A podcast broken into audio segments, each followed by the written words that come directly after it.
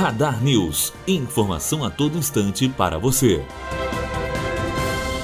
A Prefeitura de Volta Redonda lançou na última semana a Galeria de Arte Urbana Erastotenes Roberto Alves de Souza. O espaço localizado na passarela do viaduto Nossa Senhora das Graças, que liga a Avenida Amaral Peixoto, no centro, ao bairro Aterrado, foi batizada com o nome do artista plástico da cidade, falecido em 2009. O local ganhou a mostra fotográfica Nossa História Passa Por Aqui, com imagens antigas que contam uma parte da trajetória da cidade. A exposição tem encantado moradores e atraído olhares curiosos. O projeto prevê ainda a abertura de um palco para apresentação de música, sarau de poesia e teatro. Matheus Azevedo para a Rádio Unifoa.